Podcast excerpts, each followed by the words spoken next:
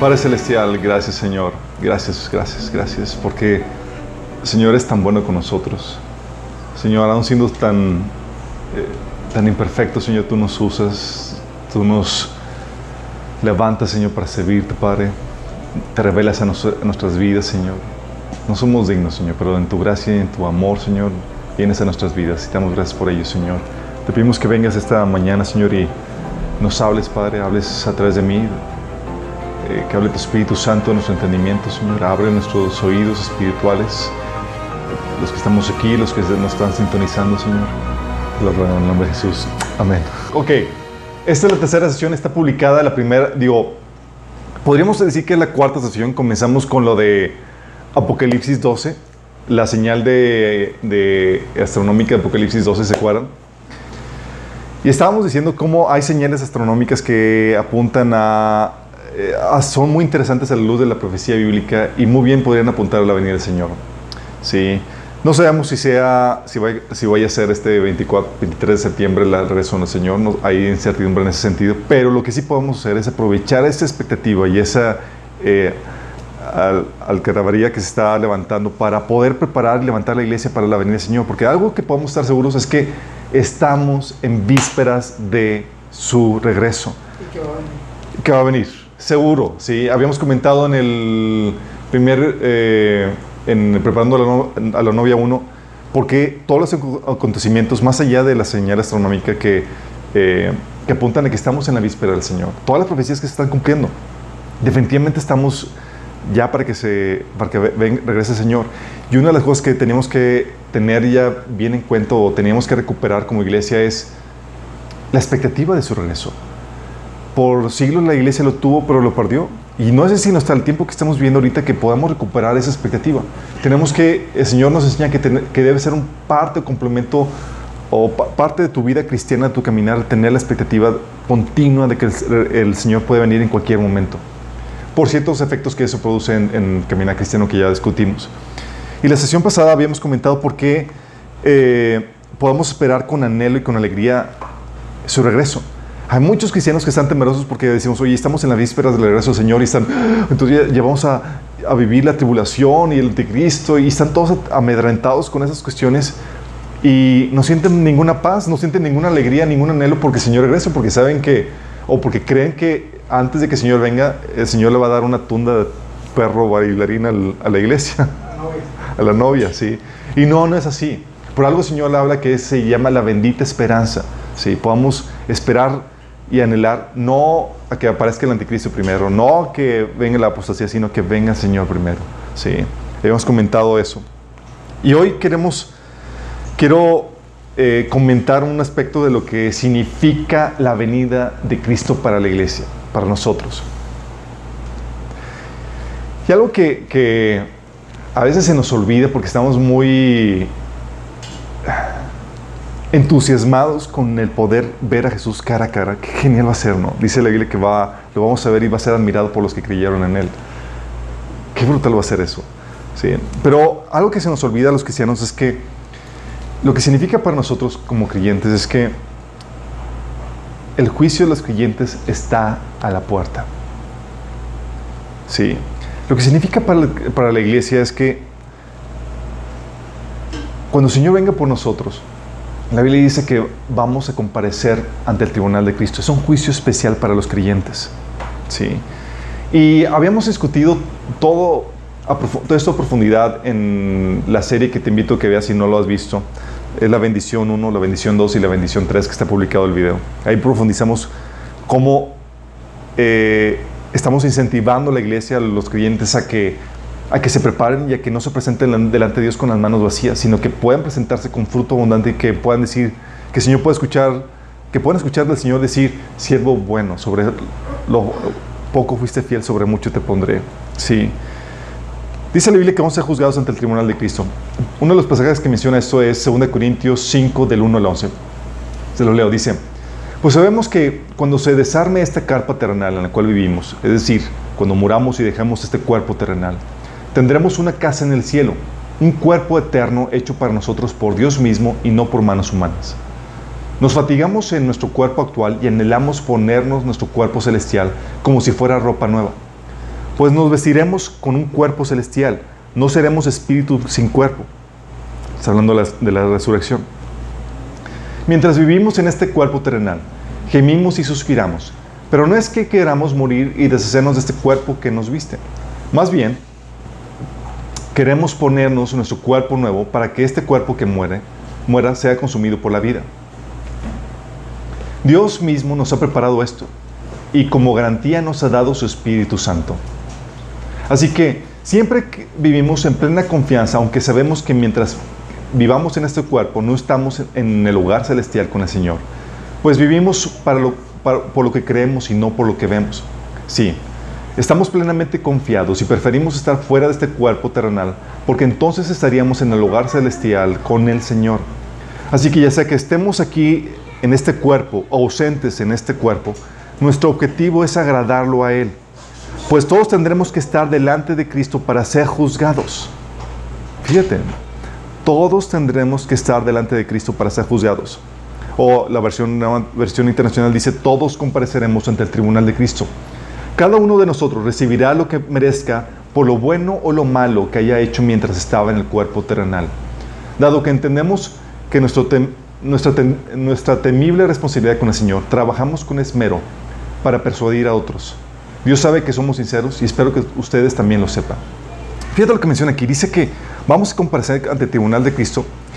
Y dado a que vamos a comparecer, dice, entendemos nuestra, nuestra temible responsabilidad ante el Señor y trabajamos con esmero. ¿Te imaginas presentarte con el Señor y dar cuentas de toda tu vida? Lo que hiciste, lo que no hiciste y todo eso. Afortunadamente, este juicio Sí, hay otro, hay otro pasaje que habla, que habla también de este juicio. Dice, viene en 1 Corintios 3, del 10 al, al 15. Este juicio es para terminar los, las recompensas, como habíamos comentado. Fíjate lo que dice. Por la gracia que Dios me dio, yo eché cimientos como un experto constructor. Ahora otros edifican encima. Pero cualquiera que edifique sobre este fundamento tiene que tener mucho cuidado, pues nadie puede poner un fundamento distinto del que ya tenemos, que es Jesucristo. El que edifique sobre este fundamento podrá usar una variedad de materiales, oro, plata, joyas, madera, heno o paja. Pero el día del juicio, el fuego revelará la clase de valor que cada constructor ha hecho. El fuego mostrará si la obra que alguno tiene, eh, que eh, si la obra que alguno tiene algún valor. Si la obra permanece, ese constructor recibirá una recompensa. Pero si la obra se consume, ese constructor sufrirá una gran pérdida.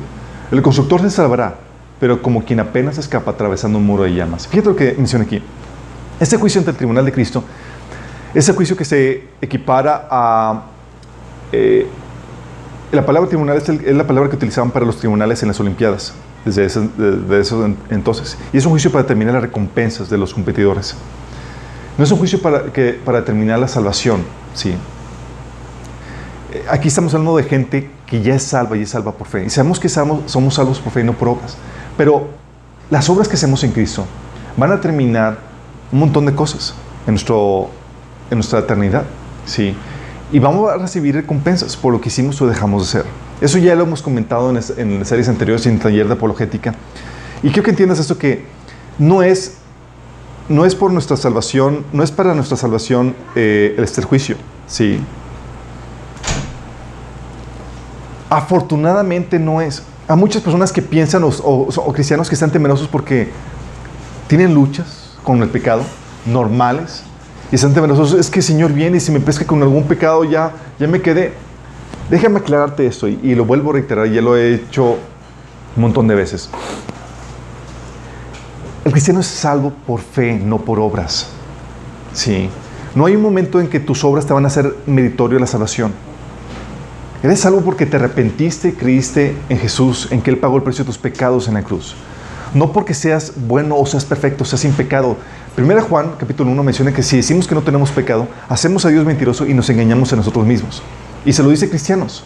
Sí, acuérdate bien esto. La diferencia entre un cristiano y un no cristiano no es el que, no- que uno tenga pecado y otro no. La diferencia es que uno ha cambiado su actitud hacia el pecado y ha querido en Jesús para perdón de sus pecados. Sí. La actitud del cristiano es que se ha arrepentido, le ha declarado la guerra al pecado y quiere dejar el pecado para agradar a Dios. Sí. Y está en ese proceso. No es perfecto, de hecho Pablo decía en Filipenses, no es que sea perfecto o que ya lo haya alcanzado, sino que olvidando lo que queda atrás, prosigo la meta al supremo llamamiento. Él sabía que no había llegado a la perfección.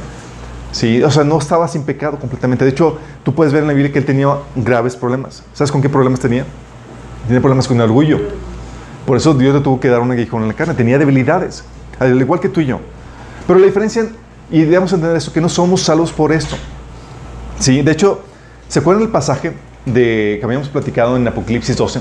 Aquí menciona ese pasaje cómo los cristianos ganaron la victoria sobre Satanás y sobre, sobre el pecado. Dice en Apocalipsis 12, del 7 al 12. Entonces hubo una guerra en el cielo. Miguel y sus ángeles lucharon contra el dragón. Está hablando después del rapto, ¿sí? Y que desató la guerra. Entonces hubo una guerra en el cielo. Miguel y sus ángeles lucharon contra el dragón y sus ángeles. El dragón perdió la batalla y él y sus ángeles fueron expulsados del cielo. Este gran dragón, la serpiente antigua llamado Diablo Satanás, es el que engaña al mundo entero. Fue lanzado a la tierra junto con todos sus ángeles.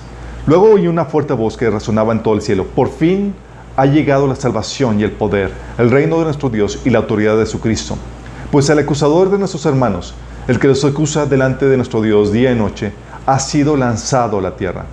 Ellos lo han vencido, fíjate por qué lo han vencido, por medio de la sangre del cordero y, por el testimonio que dieron no amaron tanto la vida como para tenerle miedo a la muerte. Por lo tanto, alégrense, oh cielos, y alégrense ustedes, los que viven en el cielo. Entonces estamos viendo que eso desata la, la, victoria sobre el enemigo. Y ya una vez consumada la redención, ya el enemigo no tiene con qué acusarnos.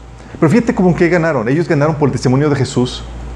Porque por la sangre de Cristo y el testimonio, el testimonio que del Evangelio que habían aceptado. ¿Sí? Y no despreciamos nuestra vida por causa de él. Quiero que entiendas esto.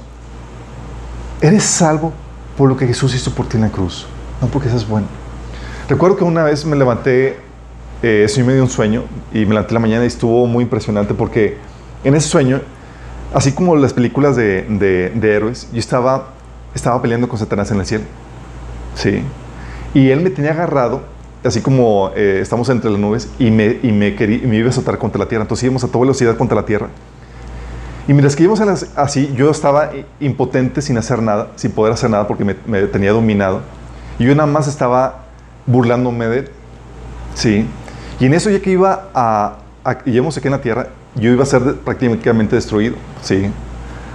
Pero en eso me zafo a última hora y el que queda estampado, así que se abrió un cráter, fue Satanás. Y yo salgo volando de ahí. Yo me, me, levanté y dije, ¿qué onda con ese sueño, Señor? Y el Señor me empieza a hablar, me empieza a decir que así es Satanás. Satanás lo que quiere hacer es llevarte la misma condenación que él tuvo. Sí. Y hay muchos cristianos que se apartan del Señor porque piensan que ya pecaron tanto que el Señor ya no les va a dar perdón. Sí. Y ya no, no acuden a recibir ese perdón que, y cuando es la sangre de Jesús lo que nos otorga ese perdón, lo que nos da esta victoria. Entonces ya decía, no, es que ya pecaba mucho con el Señor, ya o sea, no soy digno de, Desde un inicio nunca fuiste digno. Sí. No es como que ahora eh, vas a ser más digno o menos digno. Simplemente desde el inicio nunca fuiste digno de ese perdón. Es por amor, no es porque te lo merezcas. Sí. Y lo que el enemigo quiere hacer es llevarnos en esa misma condenación porque Satanás no tuvo perdón. Sí. Y él quiere llevarte a, esa, a su misma condenación. Y recuerdo cuando el Señor estaba meditando en eso, el Señor me dice, y lo que te zafó fue que tú tienes perdón y él no. Tú tienes perdón y Él no. Tú pudiste acudir a mi perdón. Tienes fallas que te llevan, sí, a caer, igual que Satanás.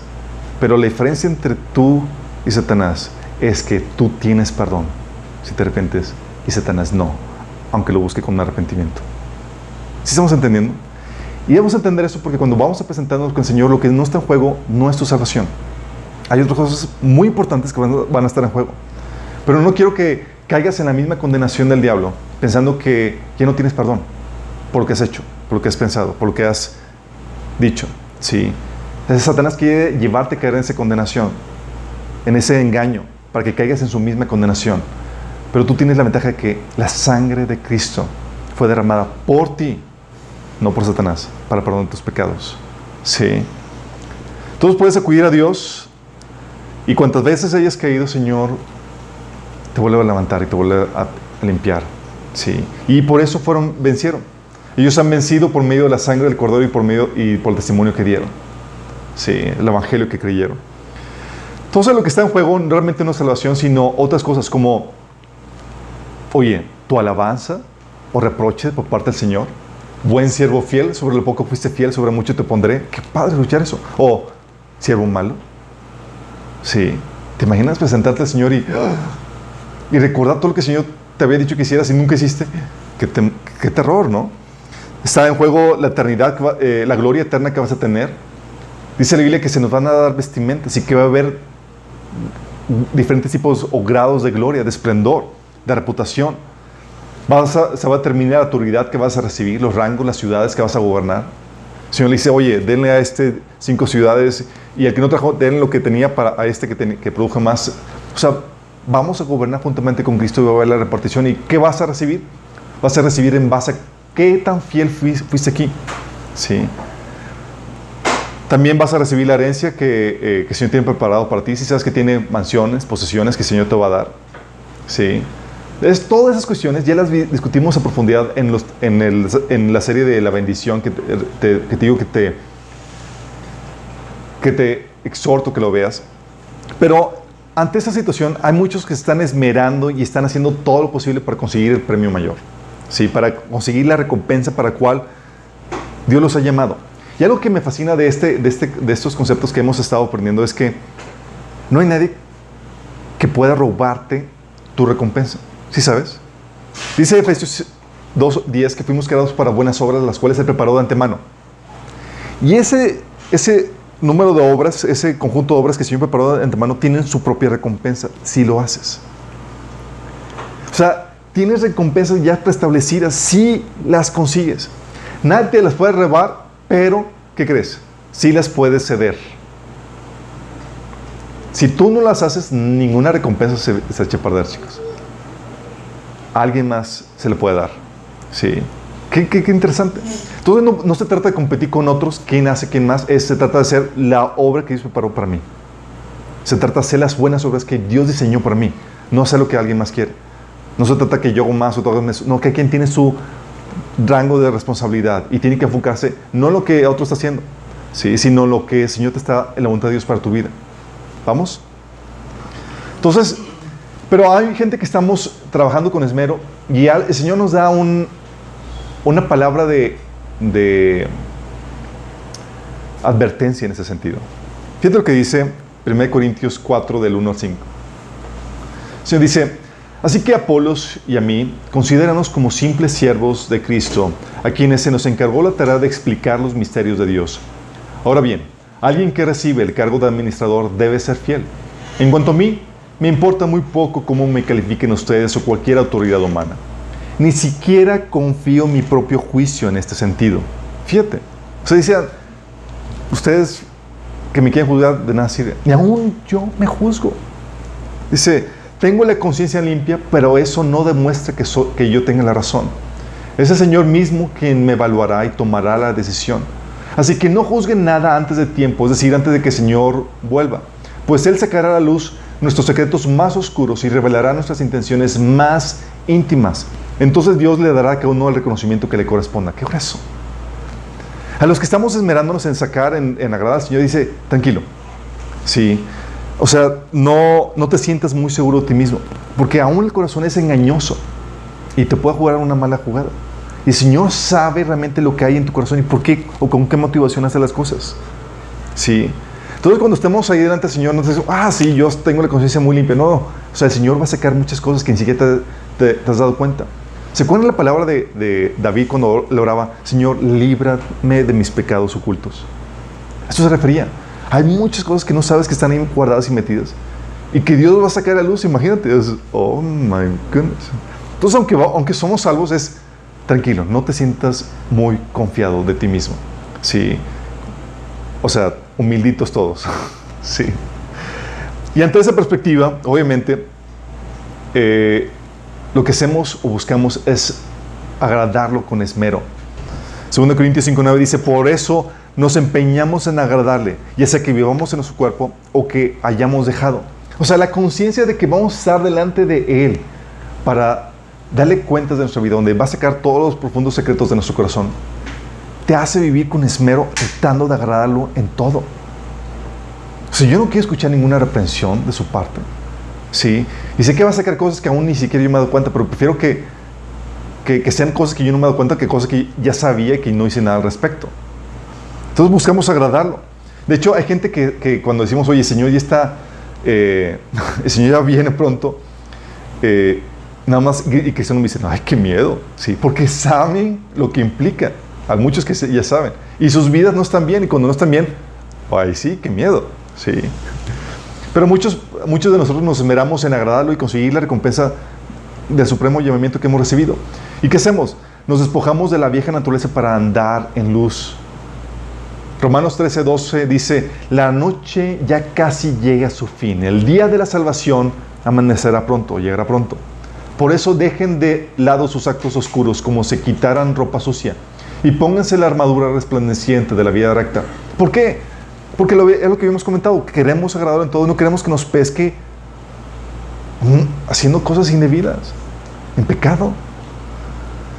Y lo que hacemos es que sacrificamos, lo que hacemos muchos de nosotros, sacrificamos placeres, comodidades que podríamos obtener en esta vida por algo mejor.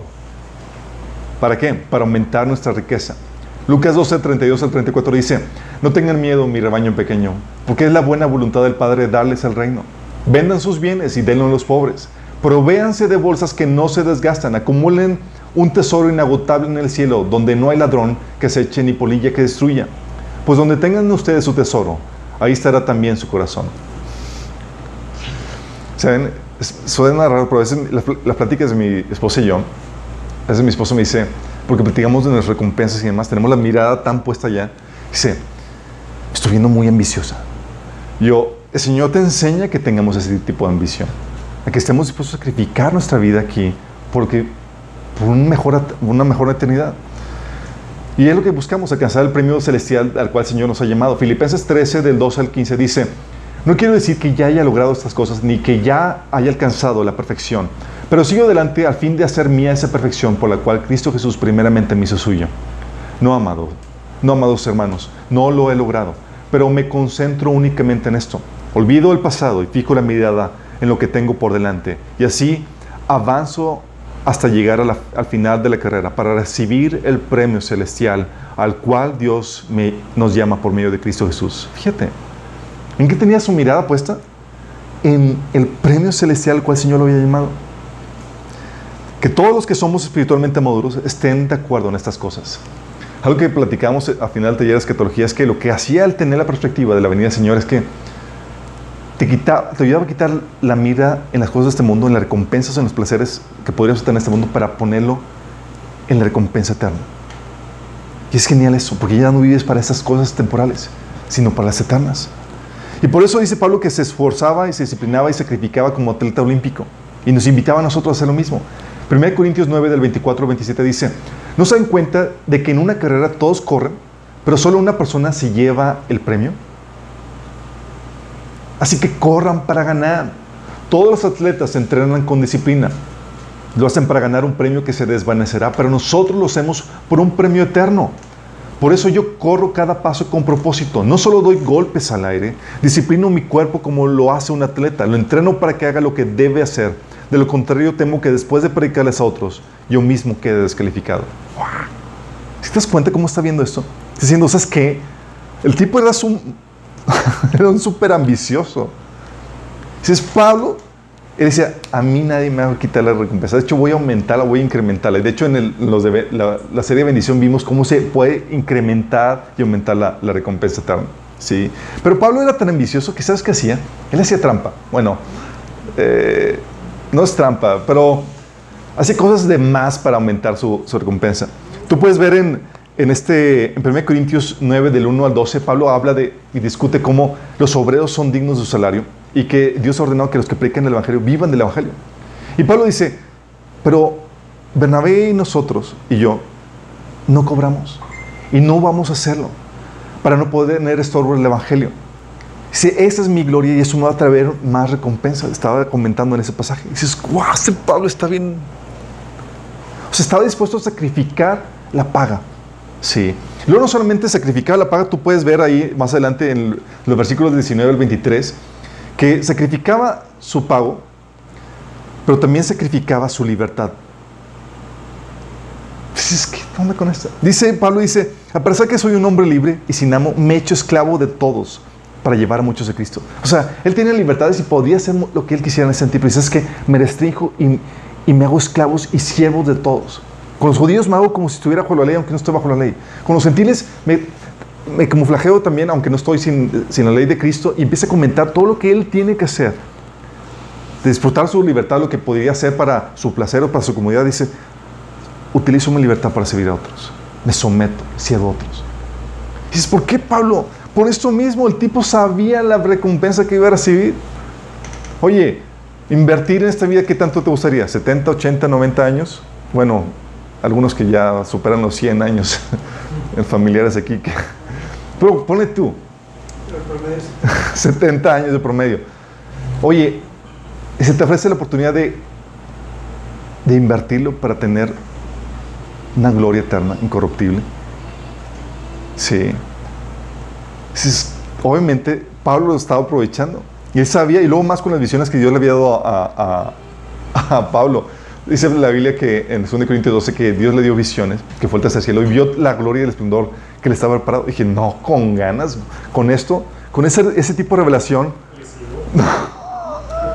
Por eso, Pablo, tú ves, oye, ves las situaciones difíciles que vivía de eh, hambre, peligro, desnudez, etc. Y dice, más gloria, más gloria.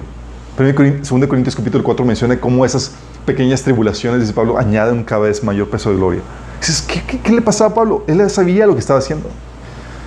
Sin embargo, y muchos aquí, eh, sin embargo, no, todos en la, iglesia tienen esta misma actitud.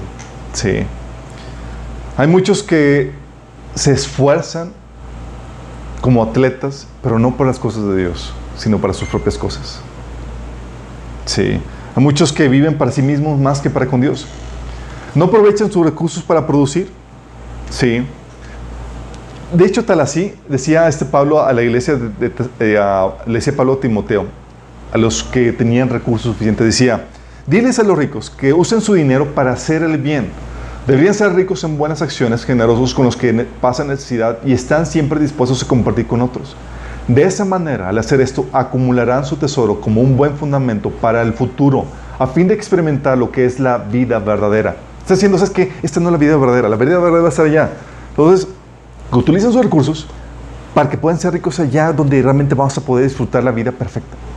¿Sí?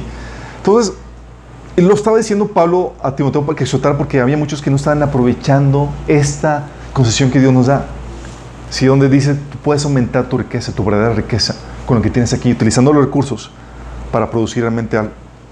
Entonces hay muchos que no aprovechan sus recursos para producir esa riqueza eterna. Hay muchos que no aprovechan las necesidades que ven a su alrededor para atenderlas. ¿Sí? Dice Tito 3, del 13 al 14, dice, dice Pablo a, Tito, apresúrate también a poner en camino a Cenas, el intérprete de la ley, y a Apolos, y ayúdalos para que no les falte, para que nada les falte. Y que aprendan también los nuestros, o sea, los de la iglesia, a ocuparse en las buenas obras para los casos de necesidad, para que no se queden sin dar fruto. Fíjate cómo dice, ¿sabes qué? Le está diciendo Pablo, aprovechen que hay esta situación de necesidad de, Apolos y de cenas para que la iglesia pueda proveer y, no se quede sin dar fruto. Porque las, las, áreas de necesidad que tú ves en la iglesia, en el cuerpo de Cristo en general, son excelentes oportunidades para que produzcas fruto. Hay gente que llega con nosotros y dice, oye, Alberto, yo quiero servir, ¿hay algo que pueda hacer? Y yo, pues, hay mucha necesidad, mi chavo. O sea, no tengo que decirte que, que, que no necesitas mi permiso para ponerte a, a, suplir esas necesidades. O sea, el Señor ya nos dio la concesión. Si el Señor quiere que produzcas fruto y que en eso sea glorificado tu Padre porque produces mucho fruto para Él. Sí. Y viene aquí, dice, Pablo dice, oye, eh, que aprendan los nuestros ocuparse en las buenas obras para los casos de necesidad, para que no se queden sin dar fruto. O sea, ves necesidad, que aprendan a suplirlos, para que puedan tener fruto delante de Dios, para que no se presenten con las manos vacías. Y entonces hay gente que no aprovecha los recursos que tienen para producir, no aprovechan las necesidades. Y hay otros que hacen la obra que hacen para Dios, no como para Dios. O hacen las obras, el servicio a Dios como si le estuvieran haciendo un favor a Dios. ¿Les ha tocado? Realmente es para los que no están sintonizando, yo sé que todos tenemos esa... Pero hay gente que, que lo hacen como como si fuera, les suena realmente haciendo un favor al Señor. O sea, como si olvidaran que el Señor les compró la vida, que es su Señor, que es su amo. Y es como que lo que tu Señor pida, ¿sí? lo que el Señor te ordene. Y con el mejor, con el mejor empeño, con el mejor esfuerzo que haces. Fíjate lo que dice Filipenses 2, del 19 al 21. Si el Señor quiere, si el Señor Jesús quiere, espero enviarles pronto a Timoteo para que los visite. Así el poder, así Así Él puede animarme a traer noticias de cómo están. Dice Pablo, no encuentro, no cuento con nadie como Timoteo, quien se preocupe genuinamente por el bienestar de ustedes. ¡Qué fuerte! Todos los demás solo se ocupan de sí mismos y no de lo que es importante para Jesucristo. Es como que, ¡ouch! Dices que Pablo tenía colegas de trabajo, gente que cooperaba con él. Dice, no hay ni uno que realmente toma el asunto del Señor en serio. No hay uno que realmente tenga el esfuerzo, el esmero para hacer las cosas como debe ser. Solamente tengo uno y este motivo y se lo voy a enviar. ¡Qué fuerte! O sea, la demás gente, o sea, como que haciendo las cosas chambonamente o no, poder o sin poder confiar en ellos. Y hay mucha gente en la iglesia así que tú crees que vas a recibir un halago por parte del Señor. Así el Señor dice, aquí trabajo chambonamente, sin esmero, como si lo estuviera haciendo un favor al Señor. Hay mucha gente así, que son, están en esa situación. Y tenemos casos contemporáneos, no solamente lo eh, cuestionan la Biblia. ¿Cuántas veces no has visto y has desperdiciado tu oportunidades que has visto de, de necesidad en el cuerpo de Cristo? manos hermanas que están en necesidad, situaciones que se requieren y, y no has hecho nada, les deja pasar. ¿Sabes? Muchos estamos muy acostumbrados, y es algo que el Señor me, me enseñó desde pequeño. Veíamos, yo veía algo tirado en la, en, la, en, la, en la, casa, y antes de Cristo dejaba ahí eh, eso tirado. Después de Cristo el Señor me dejaba, eh, ¿a quién se lo estás dejando? ¿Quién lo va a hacer? Y el Señor me hacía recoger cosas que no me correspondían por, porque veía la necesidad de hacerlo. Y no sabía qué me estaba preparando el Señor, pero era para atender necesidades que había en el cuerpo de Cristo. Ver necesidades y es, ¿a quién se lo estás dejando? ¿Quién no va a atender? Cada necesidad es un llamado al liderazgo, un llamado al servir. Por ejemplo, situaciones en donde nos hemos topado, oye, la hermana, una hermana compartiendo el Evangelio, discipulando a, varias discípulas suyas. Esta hermana se queda sin dónde vivir por situaciones de, de, cambio de, ubicación y, y, necesitaba hospedaje por una o dos semanas. Entonces va con las hermanas, sus discípulas, y dice, necesito ayuda en eso. Ni una sola. Y pudiendo haberlo recibido. O sea, ¿dónde queda oportunidad de servir? Sí. O hermanos que eh, nos ha tocado escuchar casos de hermanos que están en la alabanza y, oye, y en la iglesia un montón de músicos en una iglesia grande y les ofrecen la oportunidad de servir en una pequeña iglesia que no cuenta con, con alabanza, con un grupo de, de, de, música. Y se niegan porque ellos esperaban servir en una iglesia grande. Estamos entendiendo lo que, lo que voy. O sea, desaprovechando las oportunidades que el Señor pone delante de ti. Sí, porque como dice Pablo, se, todos los demás se ocupan de sí mismos y no de lo que es importante para Jesucristo. Muchos damos de nuestras obras a Dios y servimos nuestras mediocridades a Él. Qué fuerte, pero así es. Y ante la perspectiva de la venida del Señor es como que arregla eso. Y, servimos nuestras mediocridades, pero se contrasta porque para los asuntos personales, los nuestros, somos excelentes. ¿Cómo es posible? Damos a Dios lo que no nos cuesta. Es literal. O sea, cuando se trata que que no nos cueste, que no, que no quite mi comodidad, que no me quite recursos, que no me quite esto. Ahí te va la sobracita, sí. Cuando el Señor es, oye, lo que te va a costar, lo que te cuesta, yo te lo voy a retribuir y a grande. Ya hay necesidades en las manos donde da la oportunidad, donde ten la oportunidad de servir. Sí, de hecho eh, Samuel, digo, David decía, decía, hay una frase que viene en 2 de Samuel 24 que dice, 2 Samuel 24, 24, que David decía que no le daré al Señor nada que no me cueste. Hablando de ese principio.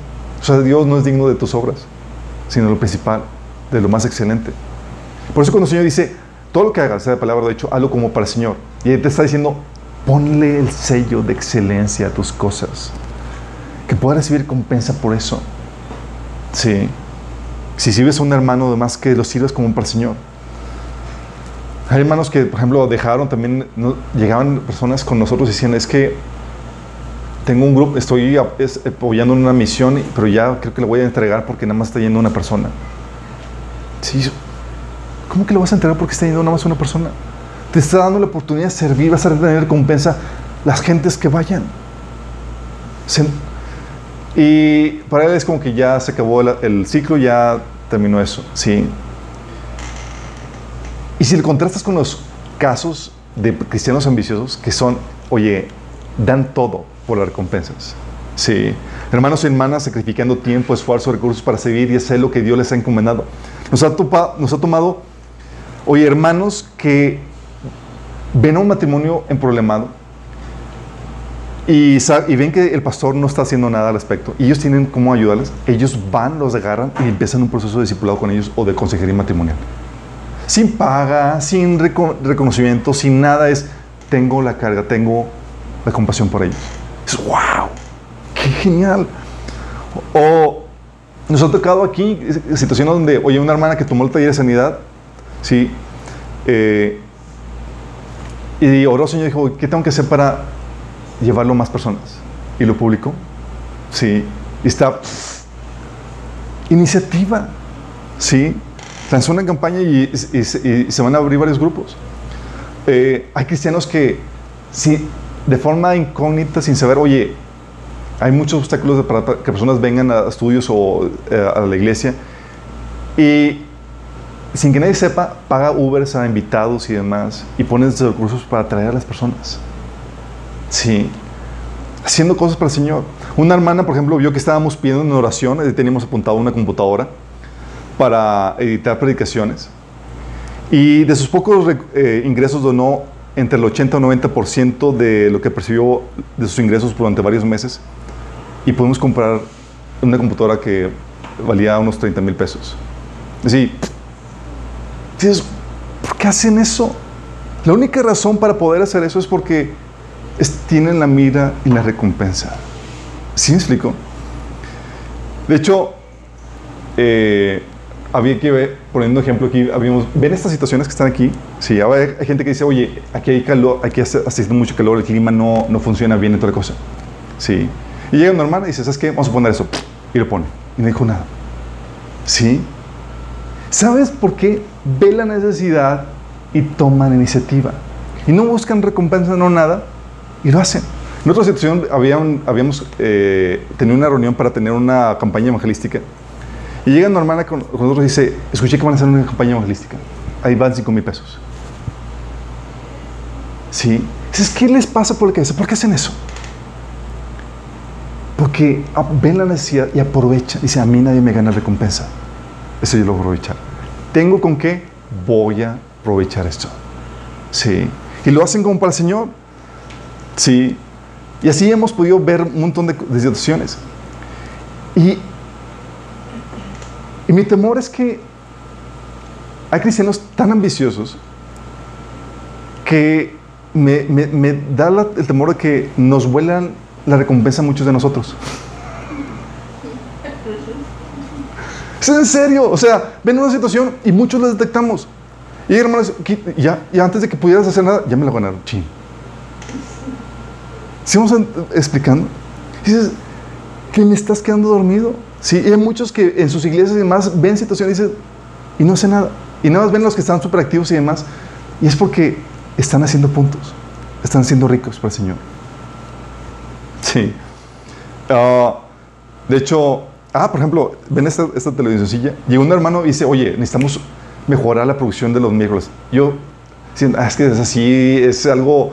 Eh, eh, casero, eh, tenemos que darse. Eh, dice, no, no, no, ¿sabes qué? Y pone el dinero, comprarle el para que pongas poner ahí las, las, la presentación PowerPoint y toda la cosa y se pueda ver el logotipo y todo. ¿Qué onda con eso? Si ¿quién vio? Simplemente vio la necesidad y entró a responderlo. Sí, y te pongo ejemplos aquí que se dan, pero hay muchas, muchas necesidades y muchas cosas que pueden hacer fuera del cuerpo de Cristo. De hecho, tan así que llega un hermano, no llega un hermano, un hermano publicó en su, en su Facebook, fue en Facebook, WhatsApp, de que, oigan, soy diseñador y si a él, a él necesita de, apoyar a una iglesia, me avisa. Sí. Y un hermano nos mandó la, la información y fíjate la situación, en su iglesia ya está suplida eso. Pero dice, oye, yo no me voy a quedar sin servir y levanta la mano, yo quiero servir. Y él está sirviendo a una iglesia a la cual él no pertenece. Sé, imagínate. Y está con su diseño, está poniendo esto, está poniendo otro y dices, wow, ¿por qué? Porque no quiere presentarse con las manos vacías. Entonces no tiene que ser aquí, pero tienes que aprovechar las necesidades. Y hay gente que, eh, que les desaprovecha, que no ve, que no, no, está acostumbrado a atender, es como que nada más voy a recibir y es... Y por nosotros encantado que vengas a recibir y todo eso. Pero el cuerpo hay muchas necesidades, aprovechalas. Que nadie te, se, se, lleve tu corona. Sí, que puedas ser listo y, y puedas aprendas a producir fruto.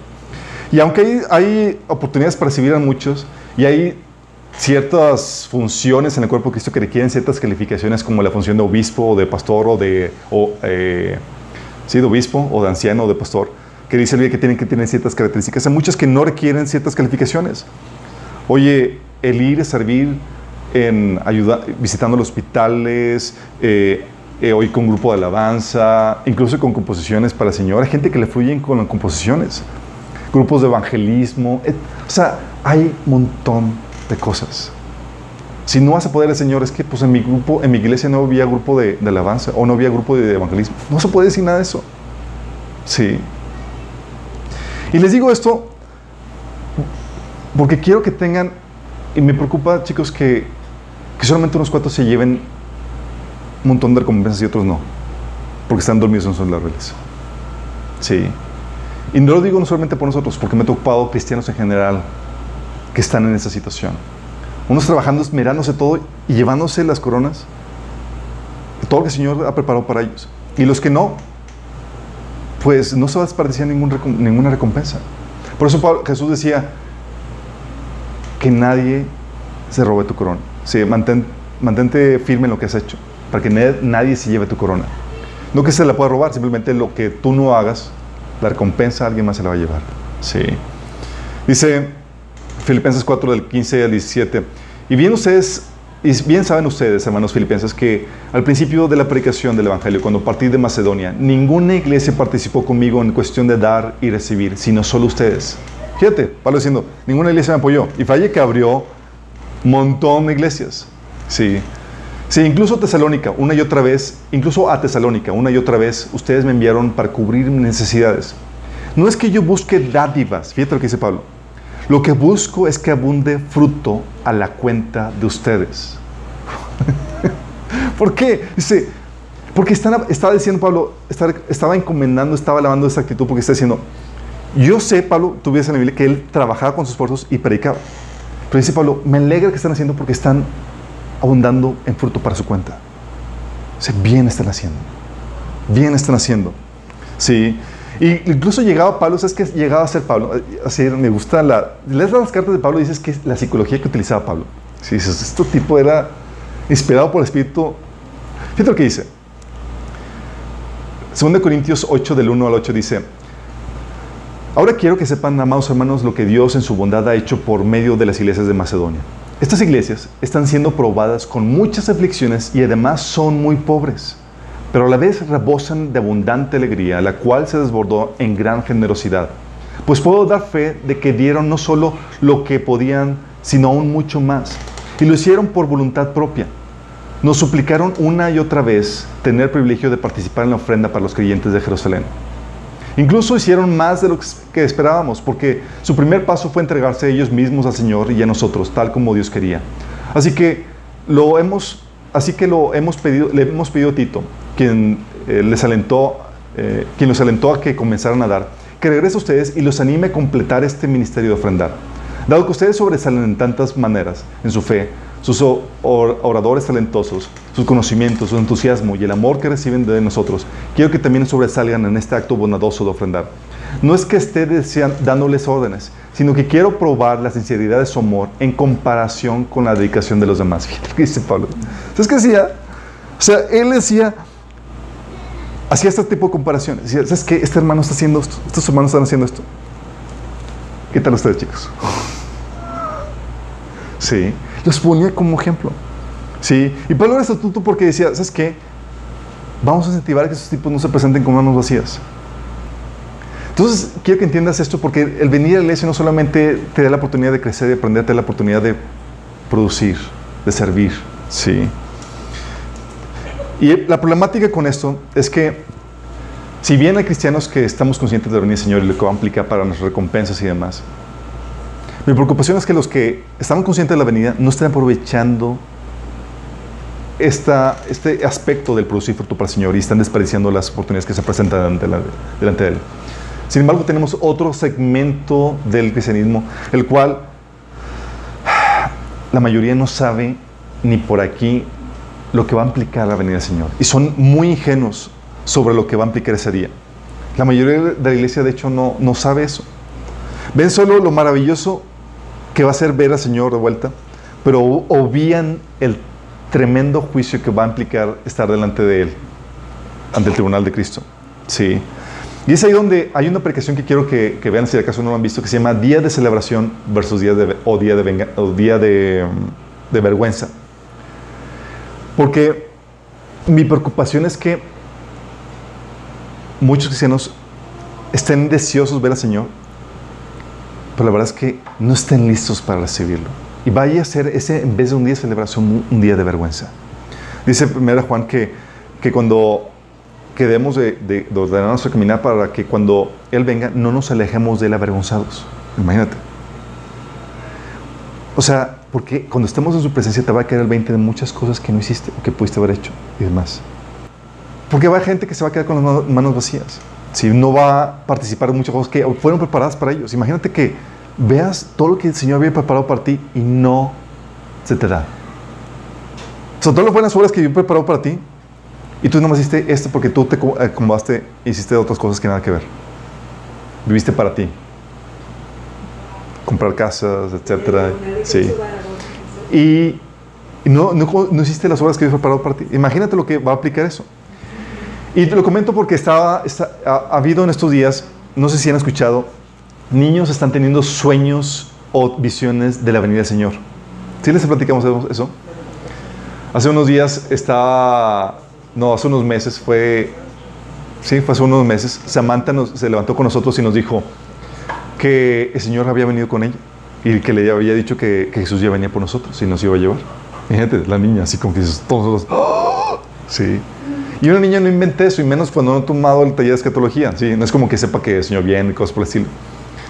Y luego estábamos platicando de esas cuestiones y alguien publicó, una, una, amiga eh, cristiana publica en el Facebook eh, una situación igual. Una niña de dos, tres años, el Señor se le apareció en, la noche, y el Señor le dijo, dile a tus papás que ya vengo por ti y por ellos. Imagínate la niña, o sea, no es como para que lo esté inventando.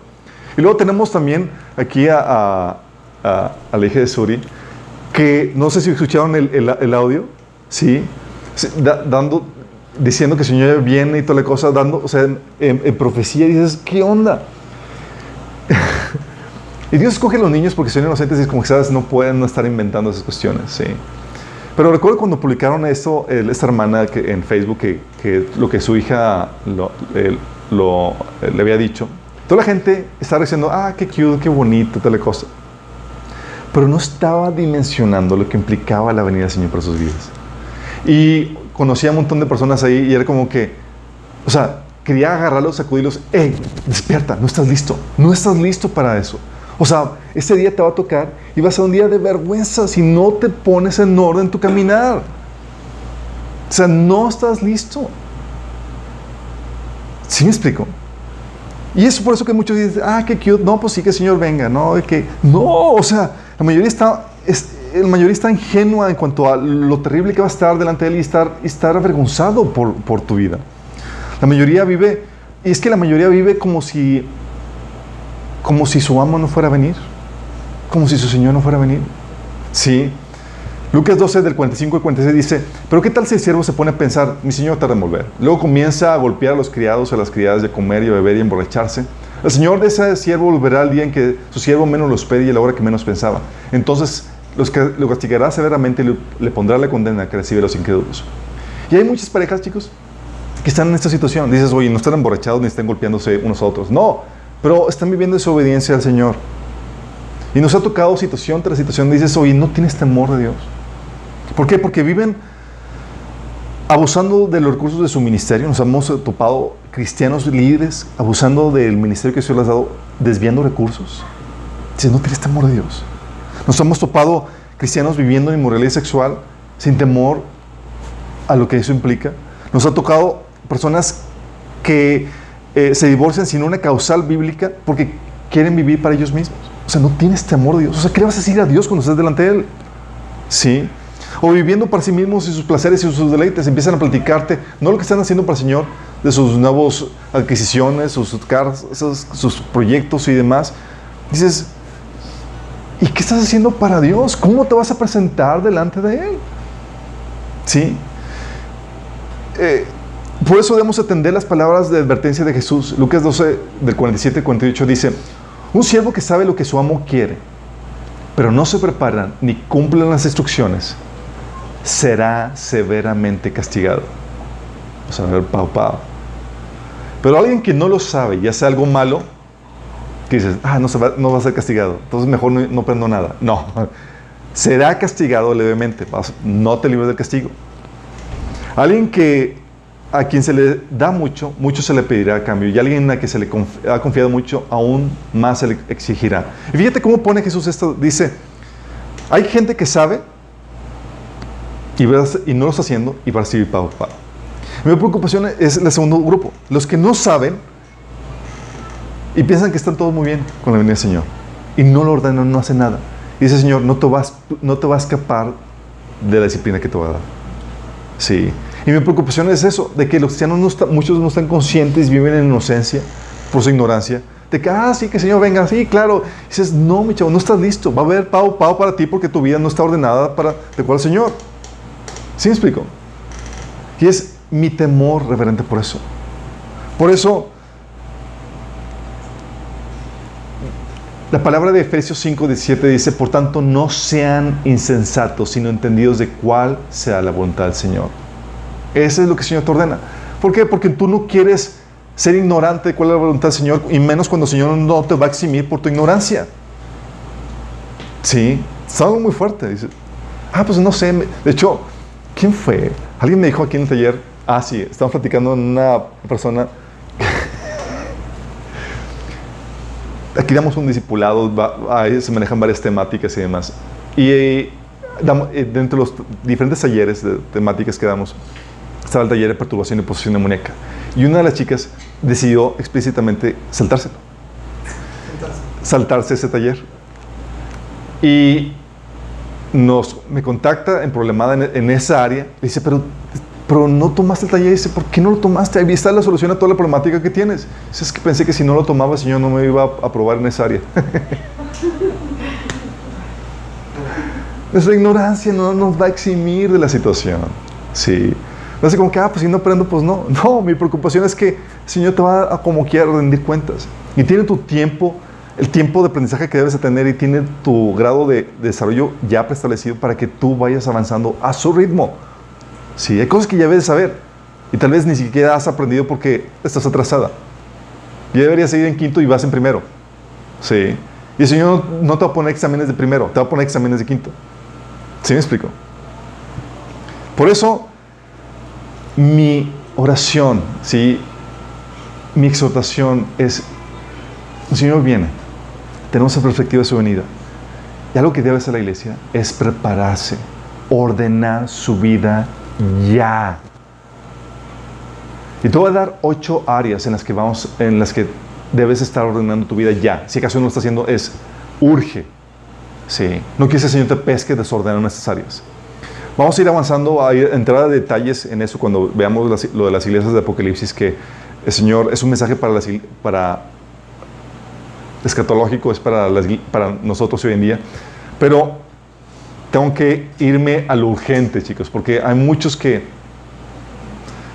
conozco son nadie necesitan ponerse a ordenar ya su vida. Primera área en la que debes ordenar tu vida es tu devocional. Sé que saben que pongo mucho gorro en esa cuestión y voy a seguir poniendo gorro porque es el corazón de tu caminar cristiano. Te voy a déjame advertirte y decirte esto.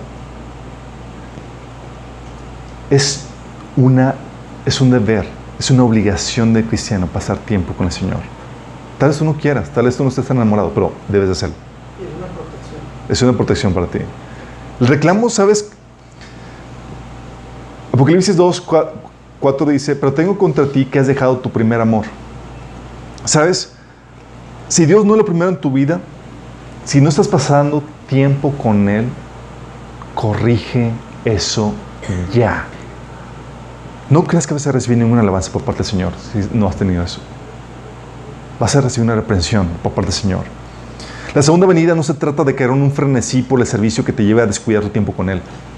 Ya viene el Señor y muchos ya están agarrados, o sea, y lo primero que han hecho es el servicio. Y vamos a hacer esto, vamos a hacer el otro, vamos a hacer el otro.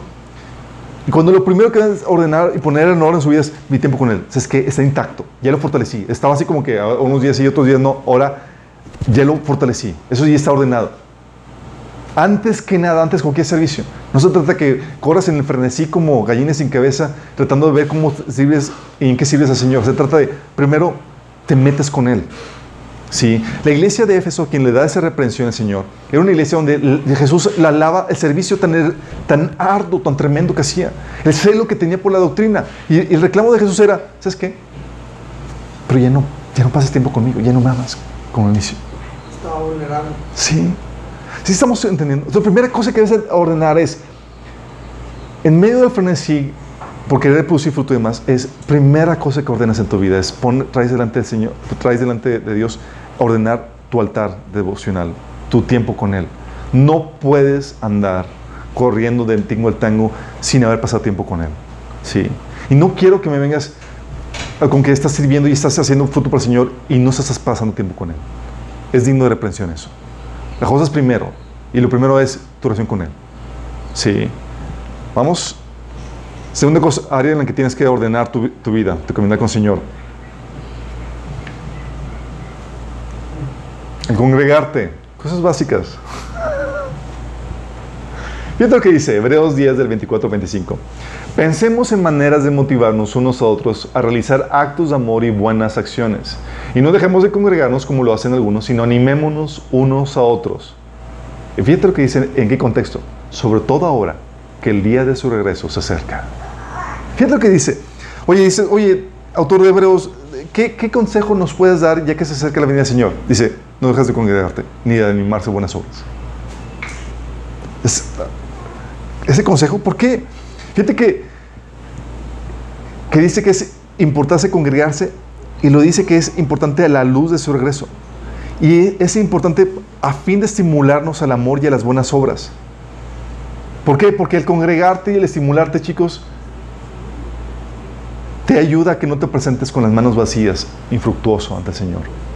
Y el congregarte te ayuda a ver las necesidades que hay en el cuerpo para que tú puedas, con tus dones, atenderlos y no presentarte sin fruto. Sí. Y no solamente atiende las necesidades que hay en la, iglesia,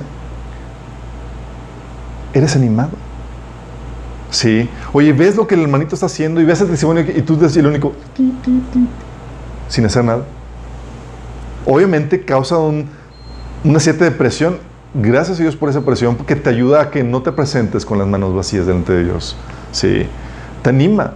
Y nos animamos unos a otros a eso.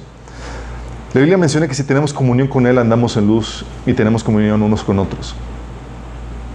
Fíjate lo que dice.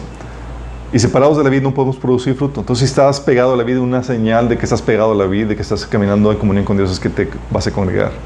Es una señal. Entonces, si tú estás ahí, porque muchos cristianos que dicen, no, es que yo desde, mi cuarto, sí, desde mi tele, sí, eh, lo veo. No, no, no. Se requiere la integración Se quiere la aflicción que te lleva a pulir y a los frutos del Espíritu. Se requiere el que estés al tanto de las necesidades de los demás, porque no solamente se trata de recibir, se trata de dar, de servir con lo que el Señor te ha dado. ¿Vamos?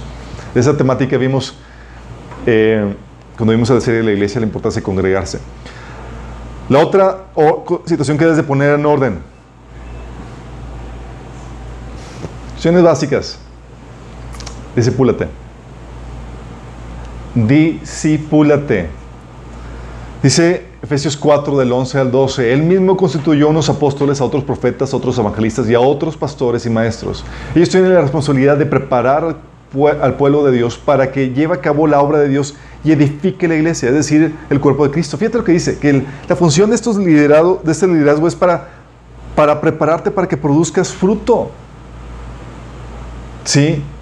O sea, sabemos en el, mundo eh, normal, el, eh, natural, que, oye, ¿quieres conseguir un trabajo? Te preparas, eh, estudias una carrera, una carrera técnica, o sea, estudias antes de... Bueno, si quieres servir al Señor, necesitas ser discipulado. ¿Sí? Necesitas ser instruido, pastoreado para que puedas producir fruto. Y hay quienes no quieren, sino que desechen el conocimiento o las instrucciones de sus maestros. Sí. Hay gente... sí, lo voy a mencionar. Hay gente que, oye, ve ese caminar de las personas y nosotros como maestros le decimos, oye, por favor, aviéntate el taller de mente renovada. Sí. Pasan varios meses. ¿Cómo vas? ¿Qué te pareció? Ay, no lo he visto. Sí. ¿Sí sabes que los, que los líderes de la iglesia son como los entrenadores del gimnasio? ¿Sí sabes? ¿Tú por qué vas y le preguntas qué rutina me pongo? ¿Qué debo hacer? Porque ellos saben, ¿sí? Ellos saben qué onda con eso. Pero si vas con él, nada más preguntas y nunca haces lo que, lo que, te, lo que te indica, ¿te sirve algo el entrenador? En lo más mínimo. Sí, en lo más mínimo. Bueno, Dios te puso entrenadores espirituales que te van a poner ejercicios, cosas que ven, que detectan. Sí, nuestra autoridad está muy limitada. Está desarrollada a, darte lo que necesitas, instruirte. Cuando decimos, oye, ten tu tiempo devocional, tenlo. Oye, por favor, ve esta temática, sí, o ve aquella. Es porque sabemos que lo necesitas. Sí. Necesitas desarrollar el músculo en ciertas áreas de tu cuerpo que no has desarrollado. Y, parte de esto, chicos, es, como dicen Hechos 20, 27, de los líderes en la iglesia, es enseñarte todo el consejo de Dios. No solamente una temática, todo el consejo. Algo que yo le decía a, las personas que, los estamos, a los colegas de, trabajo, porque hay personas que están teniendo sus grupos en casa en otras, en otras partes, les digo, ok, vas a tener tu grupo en casa, perfecto. Solamente chútate todo el discipulado no quiero, le decía a ellos, que venga gente a tu vida para ser ministrada y que no sepas darle respuestas o, soluciones porque simplemente no tomaste la preparación que se requiere para servir. Sí. O sea, yo te cuestiones básicas como el de taller de, matrimonio. Tu matrimonio está bien, necesitas la teoría para que sepas cómo transmitirla. Porque la gente no solamente va a aprender por el ejemplo, es qué estás haciendo. Sí. Y cosas por el estilo, porque necesitan ser preparados para servir, chicos. Sí. Entonces, el discipular no solamente es para ti, es para ponerte a chambear. Sí. Entonces, si no estás teniendo un discipulado, no estás entrando en una dinámica de entrenamiento por parte del liderazgo, sométete a ella. Sí. Y avanza. Sé, tenemos todo estructurado nosotros en ese sentido. Si dices, oye, he faltado al taller de sanidad, he fallado al taller de mente renovada, ponte al corriente y síguenos acompañando. Sí. Hay gente que no puede venir y nos ha tocado personas que, que por sus situaciones, situaciones de su trabajo no han podido venir, pero en seis meses se chutaron todo el discipulado. Imagínate. Sí. Y es wow. Sí, y estaban exhortando, amonestando, pastoreando y estaban produciendo fruto porque ya tenían la preparación, ya tenían lo que se requiere para producir fruto. Entonces el discipulado, chicos, no es solamente para llenar tu cabeza de información, es para prepararte para que el servicio, para que sepas cómo hacerlo, cómo debe ser. Otra área, tu obediencia, tu santidad, 1 Juan 3:3 dice, todo el que tiene esta esperanza en Cristo se purifica a sí mismo, así como Él es puro. Y está hablando de la esperanza de su venida. Sí, tienes que ponerlo en orden. ¿Estás viviendo de acuerdo a sus mandamientos, en temor y en reverencia? ¿O estás viviendo en desobediencia? Ten temor, ten, ten pavor. ¿sí? No, Eres como los siervos que, a quienes el Señor les dijo, nunca los conocí, apártense de mí, hacedores de maldad. ¿Sabes? Estas personas a quien Jesús le dijo que hacedores de maldad, son personas que son cristianos, profesaban la fe de Jesús, les llamaban Señor, y a diferencia de muchos de nosotros, fluían con dones de profecía, liberación y otras cosas más. Y tú puedes creer que tu servicio a, tu servicio a Dios, los dones que Dios te ha dado, ya te califican. Cuando lo que, lo que califica únicamente es el arrepentimiento y la fe en Jesús. Tú puedes tener dones y, ser, y puedes estar sirviendo de los demás, pero si no hay un corazón arrepentido, te me vas, mi chavo. Sí. Y hay gente que el enemigo los engaña haciéndoles creer que están bien delante de Dios porque están fluyendo en algún don o en algún ministerio. Cuidado con ese engaño del enemigo. O sea, que ellos están dando algo con esos dones que no son de ellos. Exactamente. Es Dios el que está actuando. Exactamente, los dones no son para presumir, o sea, no son por, son un regalo de Dios. Lo que puedes tener alguna gloria, el Señor te va a dar gloria, no te va a dar gloria por los dones que te, te va a dar gloria por, lo- por los frutos que tienes del Espíritu Santo, por el carácter que dejaste pulir en tu vida. Sí. Y eso nos lleva al, otro punto. No, solamente tienes que poner en orden tu obediencia, tu santidad, tu carácter, los frutos del Espíritu. Dice Mateo 5 del 46 al 48. Porque si ustedes aman solamente a quienes lo aman, ¿qué recompensa tendrán? ¿Acaso no hacen lo mismo los cobradores de impuestos? Y si ustedes saludan solamente a sus hermanos, ¿qué hacen de más? ¿Acaso no hacen lo mismo los paganos? Por lo tanto, sean ustedes perfectos, como su Padre que está en el cielo es perfecto. Y aquí está hablando de la profesión en señal de madurez.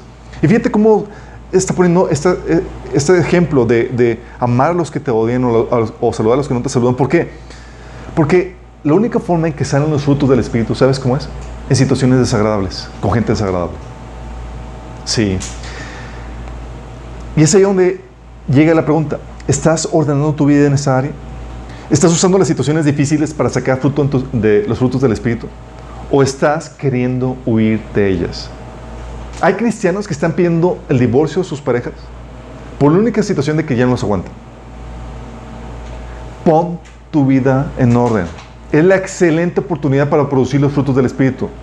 Pon tu vida en orden. ¿No crees que Dios va a ser alabado por Dios en ese sentido? Hay gente que huye de las circunstancias porque quiere su comodidad, no su madurez, no su crecimiento. Sí. Eres como la semilla que cayó en pedregales en ese sentido. ¿Se acuerdan la semilla que cayó en pedregales? Tan pronto hubo aflicción por causa de la palabra. Sí, la palabra a veces te dice aguanta vara y responde con amor ante esa situación de adversidad. No, Señor, no quiero. Y se aparta. Sí.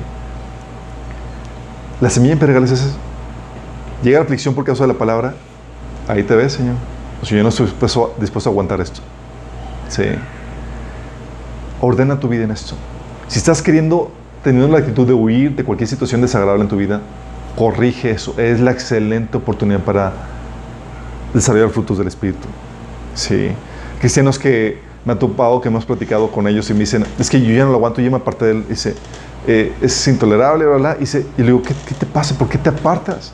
Es la excelente oportunidad para mostrar el amor. O sea, no hay ninguna recompensa con apartarte y buscar tu comodidad. Saludar cuando no te saludan.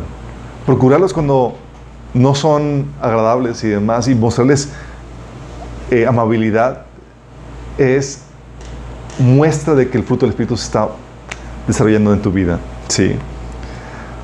El otro punto. Servicio.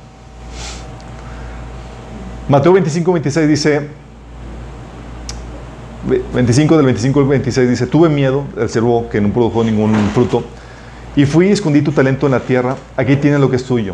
Respondiendo su señor le dijo, siervo malo y negligente. Wow, qué tremendas palabras. Imagínate que el Señor te, dice, Señor, aquí está, no hice nada contigo para ti, pero qué fuerte. Es temor, es pavor. El Señor dice, "Ma- siervo malo y negligente. ¿Estás aprovechando tus recursos? Tu dinero, tu tiempo, tus dones para servir al cuerpo de Cristo. Oye, hay gente que me dice, es que mi pastor me lo prohíbe. ¿Sabes qué? Es algo que, vemos en el taller de, digo, en la predicación de Día de, de Celebración de Vergüenza.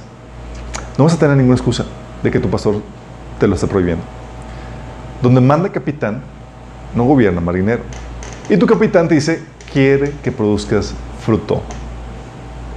No va a haber excusa delante de Dios que te sometiste al hombre antes que a Él. Sí. Hay gente que se quiere someter y piensa que el pastor tiene autoridad sobre todos los asuntos de la vida de los creyentes. No, es cierto. Dice la Biblia en Gálatas 5.13 que tienes libertad para servir a tu hermano. Y nadie te puede prohibir eso. Entonces, si tienes esa situación, quítate esas excusas. Y empieza a utilizar eso. Porque delante de Dios no vas a poder presentar esas excusas. Sí. Ten un temor reverente. Si vas a levantarte como maestro, ten temor reverente. Si hay gente que tiene llamado a ser maestro, no lo tomes a la ligera cuando te levantas como maestro. No desprecies las oportunidades tampoco para servir en lo poco. Hay gente que dice, ah, si no es algo grande el megaministerio, no, no le entro. Aprovecha para servir en las cosas pocas. Muchos han descuidado su llamado por, también por amor al dinero y las comodidades. Ten cuidado con eso, corrige eso.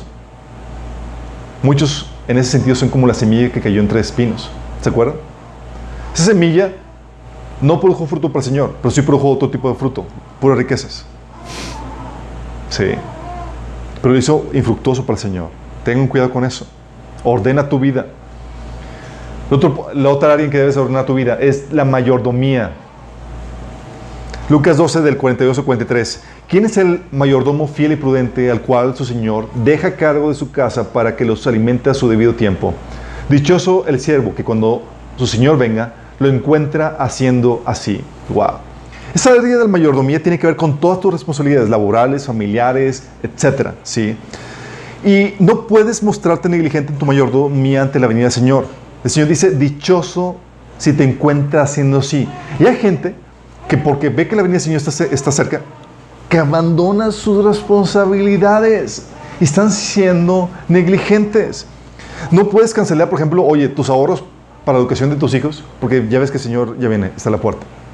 Eso es una mala mayordomía, vas a ser aprendido por parte del Señor.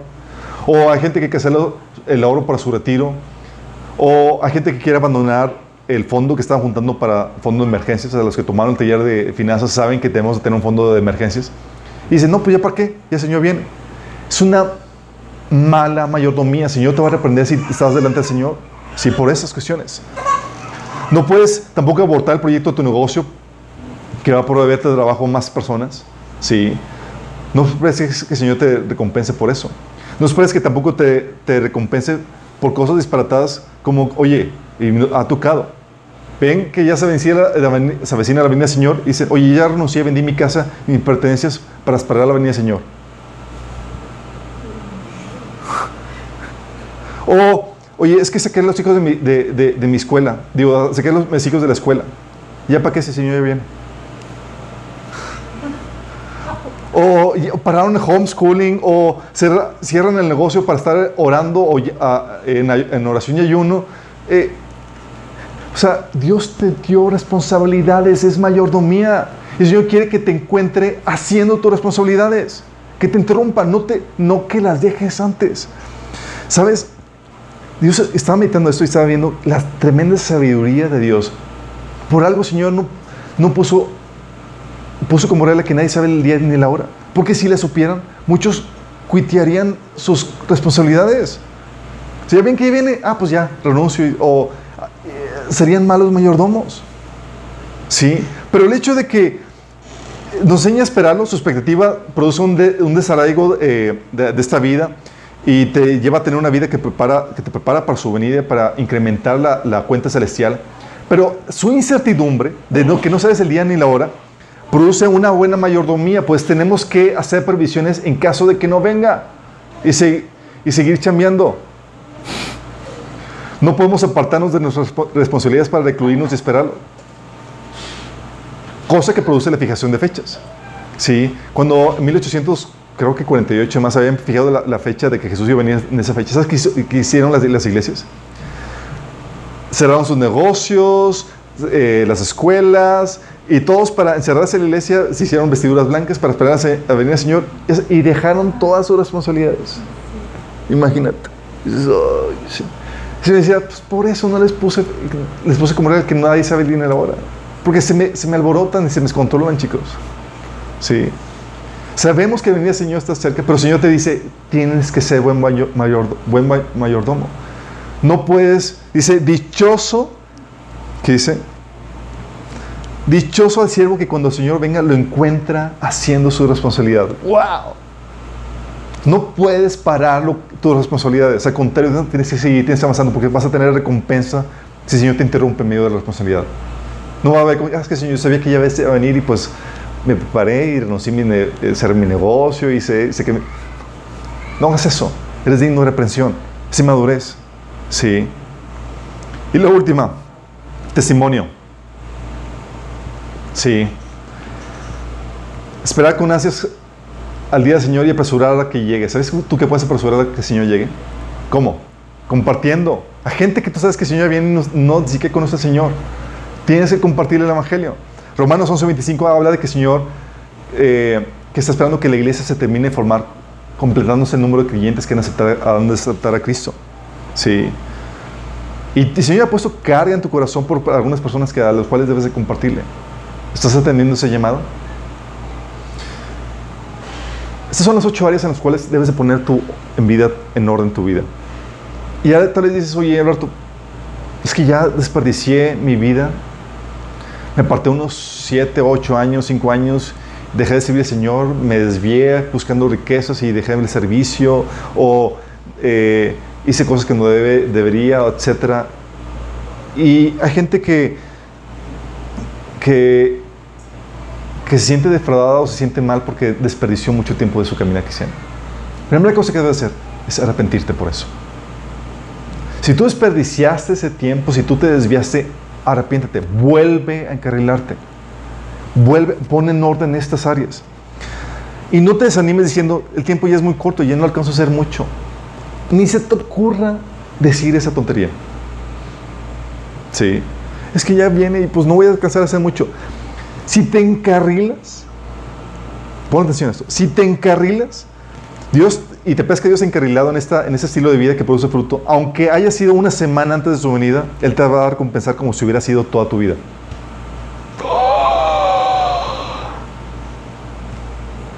Te va a recompensar igual que nosotros que llevamos años sirviéndolo.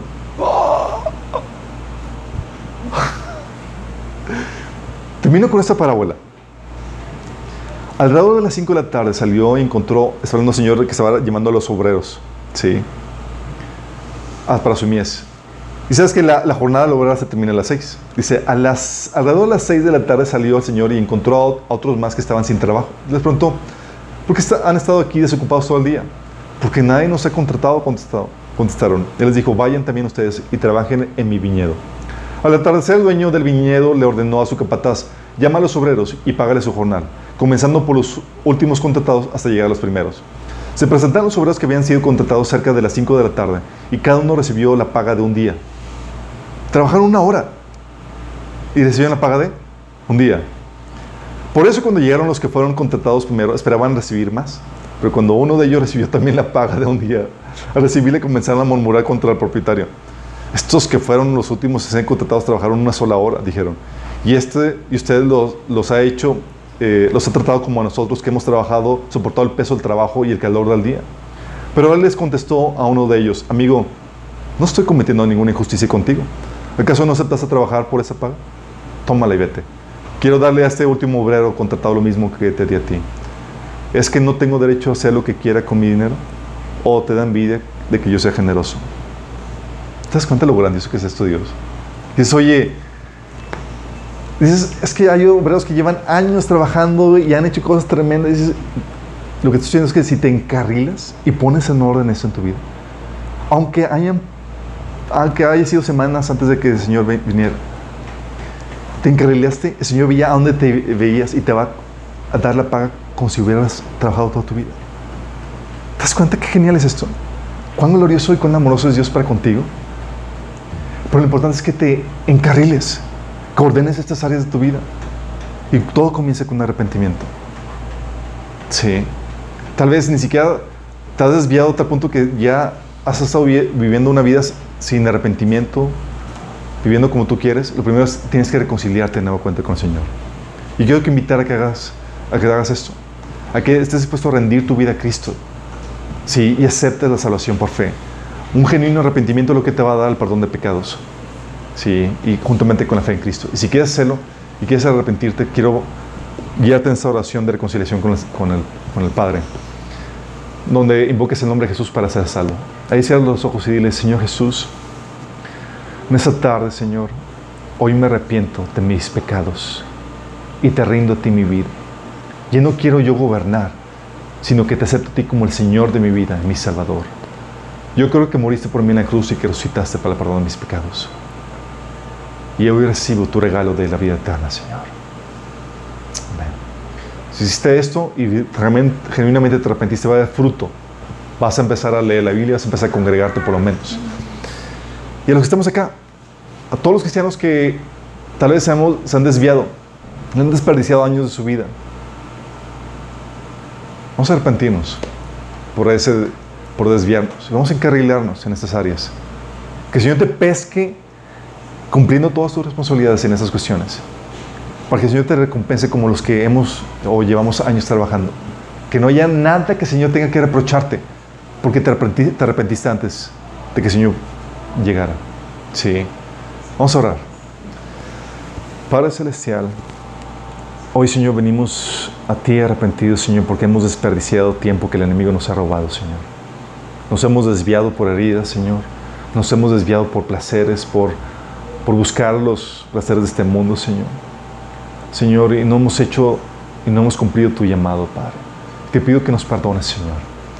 Pero hoy Señor queremos comprometernos contigo Señor a volver a, a, tus caminos, Señor, a encarrilarnos en tus caminos, a hacer lo que, todo lo que tú demandas y pides de nosotros, Señor. No queremos que nadie se robe o se lleve nuestras recompensas, Señor, nuestras coronas, sino queremos recibir todas las recompensas que tú has preparado para, para nosotros, Señor.